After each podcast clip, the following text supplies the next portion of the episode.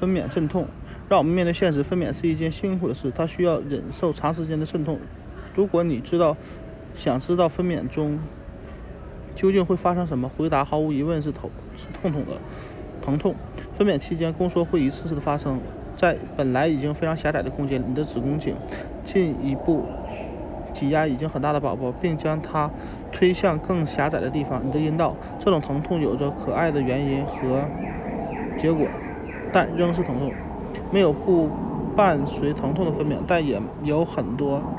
应对办法。可以选择镇痛方式非常多，你可以在整个分娩过程或者其中某个阶段，例如宫口最初打开几厘米的时候，不要选择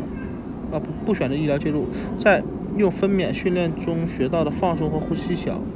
喇嘛喇嘛泽法或。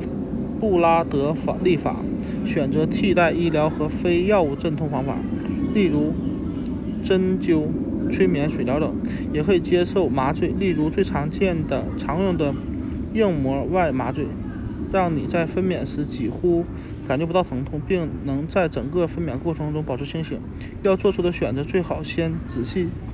研究、阅读有关分娩镇痛的。资料，并与医生好好商量一下，咨询一下最近分娩的